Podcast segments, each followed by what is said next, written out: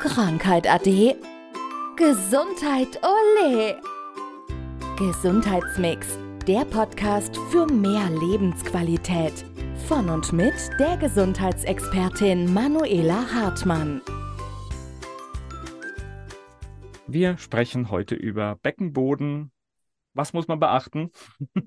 Ja, grundsätzlich ist der Beckenboden ja eher so ein Tabuthema, wo wenig gerne darüber gesprochen wird. Keiner traut sich darüber was zu sagen oder sich in Anführungszeichen auch zu outen, dass er gegebenenfalls in Anführungszeichen unten nicht ganz dicht ist. Und deswegen äh, möchte ich das einfach mal aufgreifen und da können wir ja da mal ein bisschen tiefer reingehen. Also ich sag mal, ich bin, bin ja auch jemand, der gerne offen über alle möglichen Dinge äh, spricht. Und also ich weiß, dass es für ganz viele Frauen nach der Geburt ein ganz großes Thema ist. Genau, also der Beckenboden hat im Rahmen der Geburt äh, natürlich eine Aufgabe. Also grundsätzlich, wir können gleich mal über die Aufgaben des Beckenbodens sprechen. Aber im Rahmen der Geburt ist es eben so, dass er sich natürlich aufweitet, also richtig aufdehnt, dass eben das Kind im Geburtsprozess dann zur Welt kommen kann. Und dann ist es natürlich so, alles, was irgendwann mal geweitet wurde, muss dann auch wieder quasi zusammengeführt werden, beziehungsweise einfach wieder in äh, Kraft kommen, dass hinten nach dann keine Probleme entstehen. Und was kann natürlich sein, wenn der Beckenboden dann auf längere Sicht ja schlapp bleibt, nicht gekräftigt wird,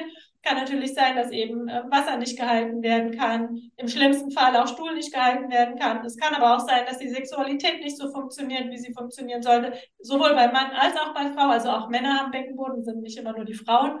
Und da kann man entsprechend dann trainieren. Ja, klar. Also ich meine, wer einmal so einen Kopf gesehen hat mit 38, 40 Zentimeter, weiß, dass das, was da geweitet wurde, auch leiden muss? Natürlich, es braucht auch seine Zeit. Ne? Also die Frauen dürfen da schon Geduld haben mit sich. Aber definitiv ist es am Ende auch wieder ja ein Muskelpaket, sage ich mal, sind ja mehrere Muskeln. Also der Beckenboden ist quasi der Abschluss bei uns im Becken, hält die Blase, hält die Gebärmutter, hält die Verdauungsorgane und eben diese verschiedenen Muskeln, die da ähm, zusammenarbeiten, die kannst du aber genauso trainieren, wie du einen Bizeps trainieren kannst oder einen Trizeps trainieren kannst. Und das braucht aber halt eben seine Zeit, wenn er einmal so extrem gewaltig war. Was können wir tun? Was können wir tun? Es gibt natürlich Übungen, um den Beckenboden zu stabilisieren. Alles, was auch im Bereich der Körpermitte liegt, also die Lendenwirbelsäule zum Beispiel, braucht auch immer wieder Unterstützung vom Beckenboden, weil ansonsten hast du ja eine schlechte Haltung, du kommst nicht richtig in die Aufrichtung.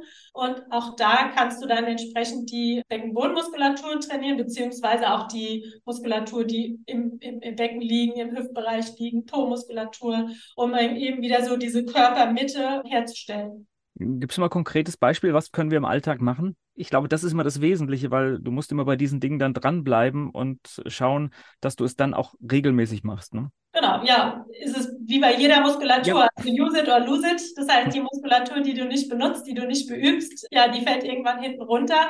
Und so ist es beim Beckenboden genauso, wie eben das Beispiel ähm, Bizeps oder sonst irgendwie. Also das heißt, beim Beckenboden zum Beispiel als Training immer wieder anspannen, entspannen. Also die Frauen üben das zum Beispiel in der Geburtsvorbereitung.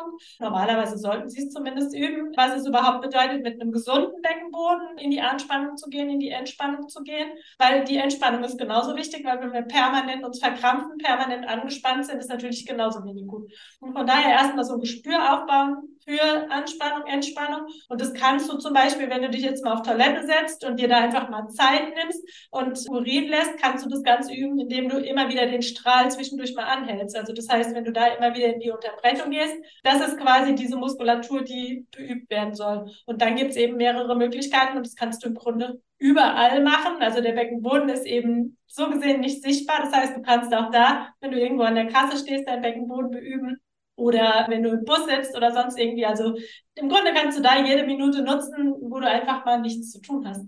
Das heißt, das ist letztendlich auch wieder so, so eine Achtsamkeit, ne? dass, dass man daran denkt und ja, eigentlich ganz, ganz, ganz einfach, ja. Ich baue es mir zum Beispiel auch immer mal wieder beim Laufen ein. Wenn jetzt jemand regelmäßig laufen geht, joggen geht, sonst irgendwas, der kann natürlich nicht die fünf Kilometer, zehn Kilometer, 15 Kilometer permanent den Beckenboden anspannen. Aber so zwischendurch immer mal wieder von Baum zu Baum oder ne, von Ecke zu Ecke, da dann einfach mal gezielt beim Laufen den Beckenboden anspannen, um dann wieder ganz normal weiterzulaufen. Dann trainierst du ihn ja auch immer wieder zwischendurch. Wie gesagt, es geht nicht darum, dass wir permanent in der Anspannung laufen sollen, sondern immer wieder mal anspannen, entspannen anspannen, anspannen, entspannen. Du hast so schön den Begriff da, das nicht ganz dicht sein, hier reingebracht. Kommt man denn mit Übungen und Machen, schafft man da alle Probleme weg? Ist das, ist das so die, diese Lösung, die am häufigsten hilft?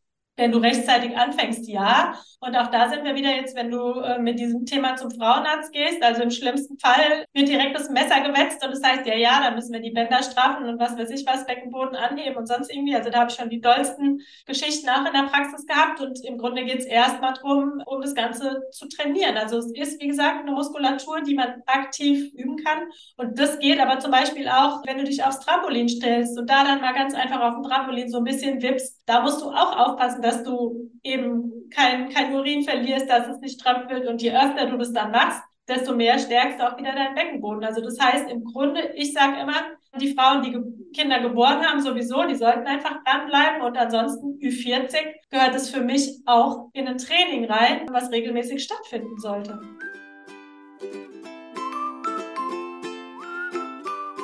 Das war Gesundheitsmix, der Podcast für mehr Lebensqualität.